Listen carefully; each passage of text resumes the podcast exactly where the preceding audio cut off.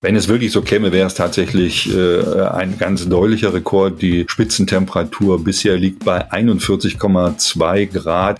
Also das läge deutlich darüber. 45 Grad in NRW erwartet. Ich glaube, bei der Nachricht sind wir alle ein bisschen zusammengezuckt in den letzten Tagen. Und dann gibt es gleichzeitig auch noch Meldungen, dass in Teilen von NRW das Trinkwasser bei Hitze schnell knapp werden kann. Was dahinter steckt und ob das alles so schlimm wird, wie es erstmal klingt, das klären wir gleich hier im Aufwacher. Es ist Dienstag, der 12. Juli 2022. Rheinische Post Aufwacher. News aus NRW und dem Rest der Welt. Mit Benjamin Meyer, hallo zusammen. Also, wir schauen gleich aufs Wetter und aufs Wasser und auf Schleswig-Holstein. Da soll Informatik Pflichtfach in den Schulen werden. Warum und warum das viele auch für NRW richtig fänden, da sprechen wir später drüber. Wir schauen jetzt aber erstmal nach NRW. Da gab es ja in den letzten Tagen die Meldung, dass wir hier die 45 Grad Marke knacken würden. Ich glaube, das wären Temperaturen, da freut sich wirklich niemand mehr drauf, sondern die machen einfach Angst. Wie ernst man diese Zahl nehmen sollte, da sprechen wir gleich drüber. Was aber klar ist, es wird ab heute wieder heißer bei uns in NRW und da könnte man ja durchaus mal auf den Gedanken kommen, einfach mal kurz unter die kalte Dusche zu gehen. Das ist aber tatsächlich nicht überall in unserem Bundesland völlig bedenkenlos möglich, denn an manchen Orten kann das Trinkwasser bei Hitze schnell knapp werden. Jörg Isringhaus aus dem NRW-Ressort der RP ist jetzt bei mir. Jörg, um welche Gegenden in NRW geht's denn dabei? Ja, es geht vor allen Dingen um Teile von Ostwestfalen und da besonders um die Kreise Paderborn und Minden-Lübbecke. Also auch nicht komplett diese Kreise, aber Teile davon. Woran liegt denn das, dass das Wasser da knapp wird? Im Grunde genommen ist das Wasser knapp, weil die Menschen in Stoßzeiten, das heißt an besonders heißen Tagen, alle gleichzeitig äh, ihre Pools in den Gärten befüllen und die ihre Rasen sprengen. Die Wasserversorger dort sagen, dass sie eigentlich kein Problem haben, über das Jahr die Menschen mit Trinkwasser zu versorgen. Aber gerade diese, diese Spitzenzeiten verlangen ihnen ja doch einiges ab denn sie beziehen das äh, Wasser aus der Erde, also das Grundwasser und äh, nicht wie bei uns äh, aus Talsperren. Wenn es jetzt auf einmal so heiß wird, dann kann man ja auch schon mal auf die Idee kommen, sich im Baumarkt zumindest so einen kleinen Pool zu besorgen und den voll zu machen. Wird ja wahrscheinlich auch passieren, ne? Ganz genau. Und äh, deshalb versuchen die auch diese äh, diese Zeiten zu entkoppeln. Also die appellieren an die Menschen dort vor Ort, ähm, dass sie ihre Pools dann befüllen, wenn die Sonne eben nicht scheint, also möglichst, sage ich mal, bis äh, Ende April, also wenn es noch nicht so sonderlich warm ist, damit äh, diese Spitzenbelastungen nicht alle gleichzeitig auftreten. Gut, im April bei Nieselregen würde ich jetzt ehrlich gesagt auch nicht auf die Idee kommen. Ja, das ist absolut berechtigt. Aber du hast ja schon gesagt, die Wasserversorger appellieren jetzt an die Menschen, ihren Verbrauch nicht explodieren zu lassen. Geht es da denn vor allem um solche ja, extremen wie Pools, weil das ist ja doch eher eine Ausnahme, oder auch tatsächlich um alltäglichere Dinge? Es geht vor allen Dingen um diese Extremnutzung. Wie gesagt, also die eigentliche Trinkwasserversorgung ist gesichert. Hm, man versucht aber generell die Menschen dazu zu bringen, sorgsam mit Wasser umzugehen und das als ganz wichtiges Nahrungsmittel zu begreifen. Da haben auch zum Beispiel ähm, Wasserbeschaffungsverbände so eine Trinkwasserampel eingerichtet. Die steht dann entweder auf Rot, Gelb oder Grün. Äh, je nachdem, wie gerade die Lage ist. Die stand jetzt sehr lange Zeit auf Gelb, kurz davor auch auf Rot, ist jetzt gerade kurzzeitig mal auf Grün gesprungen, aber die sagen auch schon wieder, jetzt, äh, wenn es wieder sehr heiß wird, äh, kann es durchaus sein, dass wir da wieder auf Gelb gehen müssen. Da, wo das Wasser knapp wird, hast du gesagt, kommt es vor allem aus dem Grundwasser. Ähm, wo kriegt denn der Rest von NRW das Wasser her? Also das ist sicherlich auch in anderen Regionen noch so, dass es übers Grundwasser bezogen wird, aber bei uns hier im Einzugsgebiet Rheinland, Bergisches Land, äh, Ruhrgebiet wird das äh, Wasser größtenteils aus Talsperren und aus Flüssen bezogen. Und diese Talsperren sind durch die Regenfälle im Winter eigentlich ganz gut gefüllt. Man kann davon ausgehen, dass es äh, etwa bei 85 Prozent liegt, der Füllstand im Moment. Und da gibt es also genug Reserven äh, von Wassersparen, wird hier in diesem Sommer bei uns äh, sicher nicht die Rede sein. Trotzdem, es regnet ja seit eigentlich mehreren Jahren insgesamt zu wenig. Kann das denn passieren, dass irgendwann in ganz NRW das Wasser knapp wird? Ja Gott, äh, also äh, vorstellen kann man sich ja vieles. Ich weiß es nicht. Äh, völlig auszuschließen sind solche Szenarien, äh, wenn man jetzt weiter in die Zukunft blickt. Wahrscheinlich nicht, aber ich glaube jetzt äh, kurz- und mittelfristig eher nicht. Wie gesagt, das wird ein regionales Problem sein und das wird auch regional sehr unterschiedlich sein. Es wird Gebiete geben, wo, wo man wirklich äh, sehr gut rationieren muss und sorgsam umgehen muss und Gebiete, wo es wiederum nicht so notwendig ist. Was aber grundsätzlich nicht äh, bedeutet, dass man äh, den Wert des Trinkwassers nicht schätzen muss überall und wirklich rücksichtsvoll damit umgehen muss. Regnen soll es ja auch in den nächsten Tagen nicht. Stattdessen soll es heiß werden. Und es geistert ja seit vorgestern die Zahl 45 Grad durch die Gegend. Das wäre Rekord, oder?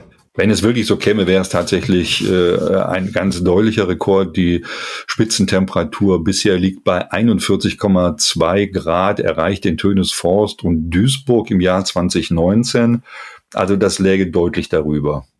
Ist ein Rekord, auf den wir, glaube ich, alle gut verzichten könnten. Ähm, wie wahrscheinlich ist es denn, dass es wirklich mehr als 40 Grad heiß wird?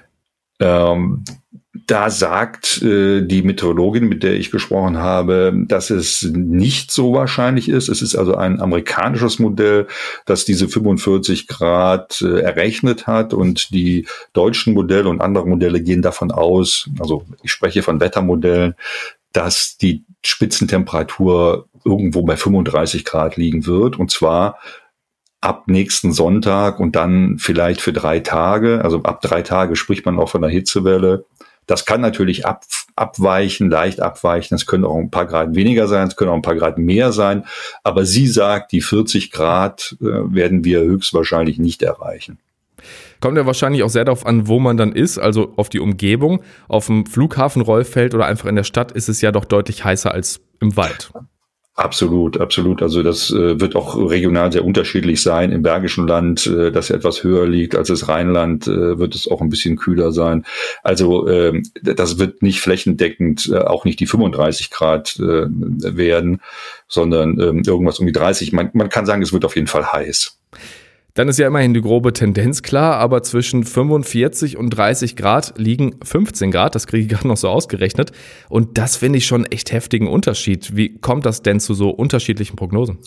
Es sind halt unterschiedliche Computermodelle, die von unterschiedlichen Voraussetzungen, unterschiedlichen Daten ausgehen. Äh, Wetter ist halt eine, sehr komplexe Angelegenheit, äh, wo wahnsinnig viele Faktoren zusammenkommen und die müssen ja alle berechnet werden. Und am Ende ist es ja die Aufgabe der Meteorologen aus unterschiedlichen Modellen eine ähm, äh, vernünftige, äh, möglichst zutreffende Vorhersage rauszudestillieren und ähm, also äh, wie gesagt, das ist halt ein ein Computermodell und äh, man sieht ja zum Beispiel an diesen Apps, die meistens nur einem Modell folgen, diesen Wetter-Apps, wie unzuverlässig die sind. Also es ist schon immer wichtig, dass da jemand draufschaut und äh, unterschiedliche Modelle bewertet und zusammenführt.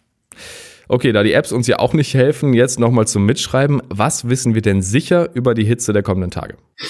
Also gesichert ist beim Wetter erstmal gar nichts, aber höchstwahrscheinlich wird es am äh, Dienstag und Mittwoch äh, hier regional um die 30 Grad werden, also auch schon ganz schön warm. Und dann haben wir drei Tage, Donnerstag, Freitag, Samstag, wo es wieder angenehmer ist, irgendwie zwischen 24 und 28.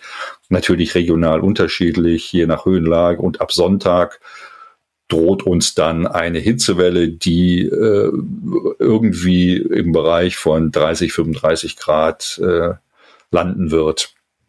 Also erstmal keine 45 Grad in Sicht, das ist mal eine gute Nachricht. Danke dafür und fürs Gespräch, Jörg. Gerne.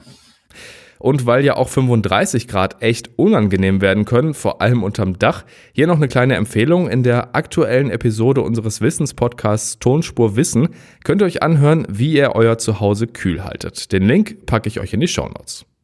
Und jetzt machen wir mal einen kleinen Ausflug nach Schleswig-Holstein. Da soll Informatik jetzt zum Pflichtfach werden. Das hat da die Landesregierung beschlossen. Mein RP-Kollege Christoph Wegner sagt, das wurde Zeit und sollte auch in NRW so sein. Seinen Kommentar dazu findet ihr auf RP Online und den Link dazu natürlich in den Show Notes. Hallo Christoph. Hallo Benjamin. Wie sieht denn der Plan für Schleswig-Holstein genau aus? Wird das quasi so ein Fach wie Mathe oder Deutsch, das also dann wirklich jeder an allen Schulformen hat? Ja, also es ist geplant, zu Beginn des Schuljahres 2022, 2023 erstmal so als Pilotphase äh, das ganze Fach Informatik einzuführen. Und zwar in der SEC 1, also in der fünften bis neunten beziehungsweise zehnten Klasse. Das ist jetzt also erstmal ein Feldversuch. Schulen konnten sich darauf bewerben und die Voraussetzung ist, dass halt die Lehrer entsprechend ausgebildet sind und man das Ganze natürlich auch technisch umsetzen kann. Was steckt denn dahinter? Also was ist die Begründung der Landesregierung? Ja, im Koalitionsvertrag von CDU und den Grünen heißt es unter dem Punkt Zukunftskompetenzen, dass man mit dieser Maßnahme den großen Herausforderungen unserer Zeit begegnen will. Das ist natürlich typisch politisch sehr groß formuliert, aber eigentlich finde ich ganz gut auf den Punkt gebracht. Die Schüler sollen lernen, mit der großen Komplexität des Fachbereichs umzugehen und gleichzeitig auch dem Thema ja kritisch zu begegnen. Das ist so ja der das das Grundziel, was ausgeschrieben wurde. Du sagst jetzt, das brauchen wir auch in NRW. Ähm, warum findest du das denn so wichtig? Also was sollte da vermittelt werden? Ich finde halt, es ist inzwischen so, dass die Informatik gar nicht mehr aus unserem Alltag wegzudenken ist. Also wir alle benutzen Programme wie Google Maps, Excel, Instagram. Äh, fast jeder hat ein technisches Gerät zu Hause. Das Statistische Bundesamt hat ermittelt, dass 92 Prozent der deutschen Haushalte mindestens einen PC, Laptop oder Tablet haben. Nur die wenigsten wissen aber etwas mit Programmiersprachen oder Prozessabläufen, die hinter diesen Programmen stecken, anzufangen und wagen sich so ein bisschen tiefer in den IT-Kosmos vor. Und ich finde, das muss sich auf jeden Fall ändern, aus unterschiedlichen Gründen. Einmal, damit Deutschland nicht den Anschluss verliert in der digitalen Welt. Denn ich finde, es geht auch darum, junge Talente zu finden und zu fördern die dann vielleicht in der Lage sind, neue technische Entwicklungen made in Germany quasi selbst voranzutreiben. Außerdem geht es, finde ich, auch darum, dass eigentlich alle in der Gesellschaft möglichst souverän mit digitaler Technologie umgehen können. Dafür muss man gar nicht unbedingt drei Programmiersprachen beherrschen. Ich finde, Medienkompetenz ist da genauso wichtig. Also wie erkenne ich Fake News, wie schütze ich mich im Internet und wie verhalte ich mich zum Beispiel richtig in Kommentarspalten von Facebook und Co.